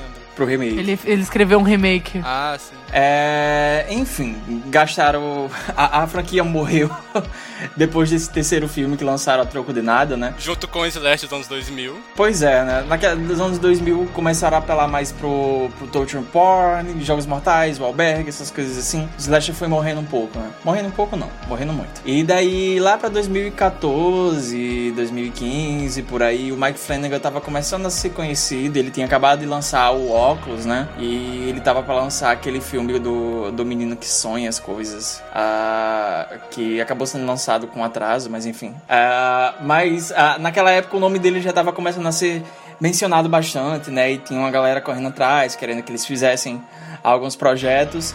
E um desses foi um remake de Eu Sei O Que Vocês Fizeram no verão passado. E daí ele e o Jeffrey Howard foram contatados para fazer um remake, uma nova adaptação de Eu Sei O Que Vocês Fizeram no verão passado. Eles não queriam a princípio porque todo mundo já conhecia a história e se fosse para refazer a mesma coisa eles não queriam. Só que eles insistiram muito e na reunião eles falaram assim: olha, vocês podem fazer o que vocês quiserem, desde que tematicamente tenha a ver com eu sei o que vocês fizeram no verão passado e faça sentido, mas pode ser uma história completamente nova. E daí eles, opa, tá certo, vamos fazer uma história nova, né? E basicamente o roteiro deles é, envolvia um grupo de amigos. Eles estavam numa viagem numa ilha do Caribe, comemorando a formatura do ensino médio, etc. Enfim, eles estavam comem- comemorando, bebendo muito, usando drogas e teria esse protagonista que se chamaria Matt, que ele receberia uma droga do amigo, seria drogado pelo amigo dele, mas só pra se divertir, etc. Só que ele conhece uma jovem chamada Christy na mesma noite. E eles se separam do grupo pra, enfim, ficar, etc. Só que daí o Matt começa a alucinar. E a próxima coisa que ele acaba se lembrando é ele sendo interrogado pela polícia porque a Christy desapareceu. Acontece que ninguém sabe o que aconteceu com essa menina e um ano depois ele é extraditado para os Estados Unidos, obviamente, e é preso esperando o julgamento dele, né? Ah, agora, tipo, esse julgamento ganhou muito reconhecimento nacional, a mídia tá caindo em cima dele e tal. O pai da menina desaparecida começou a, a, a viralizar esse bordão. Eu sei o que você fez no verão passado pra ser como uma, uma acusação pra ele, né? E teria essa personagem que seria uma ex dele, que ainda tá no círculo de amigos, que ela começou um podcast meio criminal, sabe? Pra, pra investigar e falar sobre o caso, né? E o podcast se chamaria Eu Sei Que Vocês Fizeram no Verão Passado. Obviamente, ele acaba sendo inocentado pelo júri, só que eles começam a ser ameaçados por bilhetes mensagens e, eventualmente, um assassino com a capa de chuva começaria a matar um por um, né? E ah, eles não chegaram a revelar... Eles, eles falaram em entrevistas, falaram o Blood Disgusting toda a história desse roteiro, mas eles não chegaram a revelar o final, então ninguém sabe. Então, se eles quiserem fazer alguma coisa até hoje, assim, eles podem fazer. Mas por enquanto a gente não sabe como seria o final desse filme, só sabe que eles estavam muito empolgados com esse final. Seria um final que não agradaria muita gente, mas seria um final que, segundo eles, seria muito foda. Seria assim, tava lá o tempo todo, mas não tinha como você perceber, sabe? Só que o estúdio achou, não, a gente tem que mudar um pouco esse final aqui. E eles foram obrigados a escrever um final alternativo que eles não gostavam tanto. E acabou morgando bastante as negociações e o projeto ficou de lado, né? Mas é interessante porque eles realmente queriam fazer uma coisa nova. Uh, eu acho que cada história, cada adaptação da, do livro original pertence à sua década. E eu fico interess bastante interessado em saber como esse filme seria, sabe? O tom dele, etc. Teria muitas mortes interessantes, eles falaram. Mas eu acho que uma coisa que eu acho que eu fiquei mais interessado é que teria uma personagem que seria a produtora do podcast da personagem lá, da, da, da ex dele, que eles escreveram com a intenção de chamar Jennifer Love Hewitt. E eles queriam que a Jennifer Love Hewitt interpretasse essa personagem. E teria uma tia de cine dela, e seria bem legal. E eu fico triste que isso não aconteceu, né? Mas o, o que é que vocês acham que, que seria esse projeto, né? Assim, é, eu, eu acho que essa é uma história que combinaria com o show do Flanagan, porque o Flanagan ele é todo emocionado, né? ele adora essas coisas de dram, dramão e tal. E como a gente comentou, tipo, o primeiro filme ele tem um pouco disso, né? Essa coisa de angústia adolescente. Ah, a gente não se reconhece mais. Ah, a gente tem esse trauma juntos, que a gente. A única coisa que une a gente é esse trauma de popô. E eu acho que nas mãos dele podia ser algo bem interessante, sabe? Tipo, mesmo que não fosse esse roteiro especificamente, ele com esse conceito em si já podia ser algo bem, no mínimo, muito interessante, eu diria. E pelo que você tá tipo, é pra. Foi quando esse roteiro foi feito? 2014, 2015, por aí. É, tipo, essa época, tipo, dá pra perceber pelo que você falou, a impressão que me passou pelo menos, é que eles estavam tentando fazer um slasher disfarçadamente, sabe? Tipo, não é tão slasher assim, porque eles não tava muito na moda na época. Então é meio tipo. Sim, sim. Episódio de The Good Wife meets slasher, sabe? tipo, drama de tribunal. Mas. Ah, eu fiquei interessado, tipo acho que é bacana utilizar esse esqueleto da história poder fazer. inventar o que você quiser em cima dele, sabe? Porque é instigante essa premissa de é, você cometeu algo e de repente você acha que tá esquecido e começa a receber mensagens dizendo Ah, eu sei o que você fez, sabe? Eu acho que é uma ideia muito instigante e, sei lá, eu gostaria de ter visto um remake dele feito por ele. Ah, eu tô triste agora. Eu acho que no final a menina tá viva. e não acho que seria, nada, seria o Delay, sabe? Seria o Delay. O Delay. Só que... Eu acho que seria o Delay. Eu acho que talvez seria o Delay. Feito, ela ia chegar e ela sabe? falar assim, ó, eu fiz isso pra te reaproximar da sua ex. Ela ia falar assim. Fiz isso pra você parar de usar drogas, sabe? Ela olhando pro Erd no final, sabe? Ela tira a máscara assim, sabe? Eu acho que a menina tá viva no final, sabe? Ela ia ter feito, tipo, a, a Amy Dunny, assim. Uma montagem assim, corta pra ela. Eu estou tão feliz agora que eu tô morta, sabe? Eu estou tão mais feliz agora que eu sei o que você fez no verão passado. Que foi nada, no caso, né? Que foi nada. É, tipo, o final, o final igual Passione, sabe? Tipo, Final Passione. Cara, sabe o que seria irado? não, não é nem teoria. Só, tipo, o que eu pensei assim, tipo assim, o cara no final ele ser acusado e, e ele, sei lá, ir pra, pra pena de morte e daí o filme acabar revelando que a mina tá viva, sabe? E que ela só fugiu. Ah, seria foda. Tipo, tipo a Chantal em Search Party, sabe? Ai, sempre fala muito pau no cu, mas eu, não sei. O Flanagan, ele não é pau no cu desse jeito, sabe? Ele respeita os personagens dele. Não, ele não, Ele ia, não ia fazer, fazer uma isso. coisa ele não ia fazer isso. Sabe quem faria isso? Eu. Tá, como, como vocês fariam uma adaptação nova do, do seu, o que vocês fizeram no verão passado? Eu não faria. Eu teria zero interesse nessa história de novo, sabe? Eu chamaria o Roberto de Riverdale, sabe? O roteiro de Riverdale poder fazer o roteiro. Eu acho que ele saberia fazer, tipo, Luke Camp Right in the Eye com esse roteiro, sabe? Porque, cara, esse filme ele é muita vibe de Riverdale, sabe? Não É muito. explicar. Mas ele É vai. apenas... Hã? O Roberto tá adaptando. Vai ser o reboot de Pretty Little Liars. Vai ser exatamente Verdade. isso. Total, Vai ser isso, vai ser um slasher. total, total. Vai ser pros gays, sabe?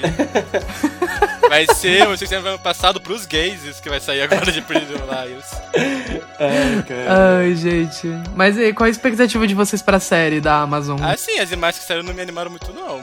Sendo bem sincero. Cara, vai ser Scream The TV Series de novo, sabe? Sim. Vai ser isso. Sei lá, me pareceu meio derivativo, mas. Sei lá, vamos ver o que vai vir por aí, sabe? Vai que eu posso estar enganado, vai que eu acabe adorando, igual tipo, eu ficava zoando o Riverdale e agora eu tô obcecado, sabe? Não tô obcecado completamente. Você não vai ver pra início de conversa, sabe? Hã? Você não vai ver pra início de conversa. Ah, mas vai estar no Prime, então vai estar mais fácil de eu ver, sabe? É. É, cara, eu, eu não sei se na história eles vão incorporar isso, mas eles gravaram no Havaí. então, assim. Olha, Olha aí. vai ser. o- Qual a Vai ser- obsessão dessa, dessa franquia com ilhas? Só pra saber, tipo, qual a, obsessão, qual a tara por trás disso, sabe? Vai ser White Lotus. né? White Lotus é secretamente você que fizeram no verão passado, sabe? Pior que é. Eu não vi, eu não sei nem sei o que que é, na verdade, eu falei só pela piada mesmo. É sobre nada, White Lotus, no final das contas, sabe? Mas é sobre tudo, é sobre a vida ao mesmo tempo, sabe? É sobre colonialismo, sabe? É, pior que é. Pior que é sobre colonialismo. Quando você descobre que é sobre isso, você fica. Ah! Então, ah! Porra. White Lotus série do ano, tá? Uhum. Assistam. A É, gente falou de tudo menos a série do Six Anos do ano passado. Ah, sei lá o que É vai porque ninguém se sabe? É importa. porque não tem, e também não tem nada. Tipo, eles divulgaram as imagens que não falam nada. A sinopse é a premissa básica de todas as adaptações. Você não sabe muito o que é que vão fazer dessa série, qual vai ser o tom, sabe? Ou é um segredo muito bem guardado, é uma série. uma série, sabe? É sério. Ou é um segredo ou é uma série. É, eles vão lançar, Pô, eles vão ser- lançar semanalmente. Eu não sei, as Então, imagens me passaram uma impressão muito slasher primeira temporada, sabe? E isso não é uma coisa muito. Não é uma coisa boa. Se for ru- ruim de forma divertida, igual Slash. Gente, olha só, eu sou muito contra essa ideia de tão ruim que é bom, de desligar seu cérebro, etc. Porque no final das contas eu gosto das coisas porque eu realmente vejo qualidade. Mas Slash é uma série que eu realmente não vejo qualidades, mas por alguma razão eu continuo vendo, sabe? Me hipnotiza. Essa série, não sei o que. Eu não vejo séries, mas por alguma razão eu vi três temporadas dessa porcaria. e, enfim, se for uma porcaria divertida igual ela, eu acho que a gente tá no lucro. Vem aí, esqueletos no armário sobre isso. Vem aí, viu? quando terminar a quarta temporada a gente grava. Pior que vai ter mesmo, que a, É. a gente tá. A gente tava só. A gente tá só esperando acabar a quarta temporada, hein, galera? É, mas é o. Slash é tipo. A Slash ela vai de dinheiro de Hollywood, né, cara? Ca- Hollywood não, é do Canadá. Ai, nem de Hollywood, é feita no Do Canadá. Canadá, nossa, sabe? pior ainda, sabe? É do Justin Trudeau essa merda. É, Tá lavando cara. dinheiro com essa série. Tipo, tem um Cronenberg nessa temporada, sabe? O que rolou? Tem quatro temporadas de uma série que ninguém assiste, sabe? Por que, que a gente ainda tá falando disso? Vamos falar da série do Não, mas ó, a gente, a gente já tem uma série do Sei O Que Vocês Fizeram Eu Sei O Que Vocês Fizeram no verão passado. É a segunda temporada de Slash, literalmente, sabe? É verdade. É literalmente a segunda temporada de Slash. E aquela temporada é boa, é minha temporada favorita, até então. Não que isso queira dizer muito. Não que isso né, eu queira mas dizer muito. O que foi isso? Acho que batemos em alguma coisa. Ah, não! Bob, olha só o meu carro, cara. Meu pai vai ficar uma fera. Não vi, apareceu de repente. Ai, meu Deus! Nós matamos uma bota! Cadê o pé? Então, é isso. esse, esse foi o nosso episódio sobre a, a franquia. Franquia, eu sei que vocês fizeram no verão passado, né, em preparação para a série da Amazon, produzida por James Wan, que vai sair agora em 2021.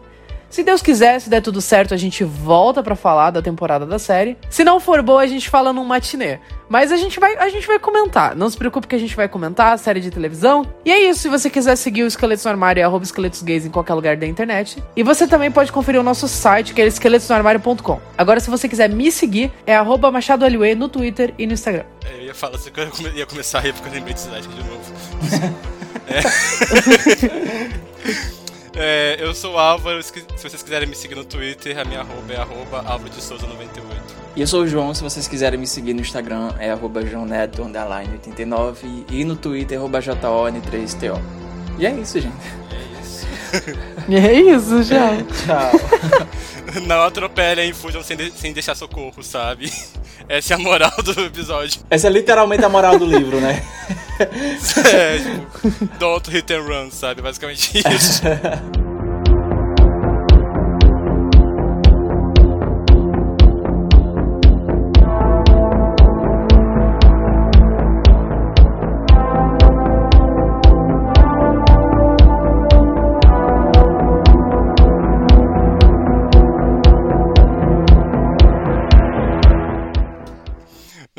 Eu acho incrível que, tipo, no final do filme a protagonista tá tipo, a gente não matou ele, tá tudo bem. E, tipo, não, não tá tudo bem, eles atropelaram e tentaram desovar um corpo, sabe? Não tá tudo bem.